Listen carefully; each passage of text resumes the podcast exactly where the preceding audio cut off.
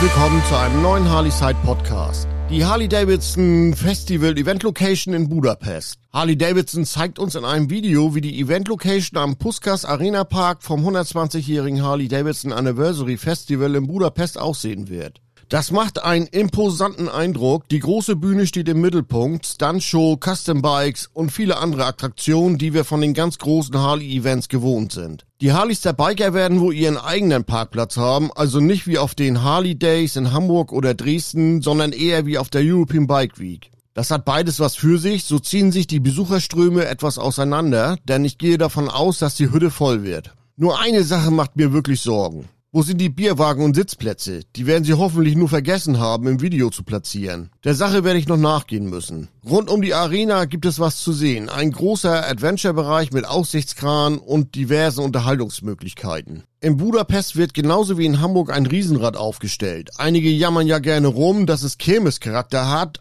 aber am Ende fahren ja viele mit, um die schöne Aussicht zu genießen.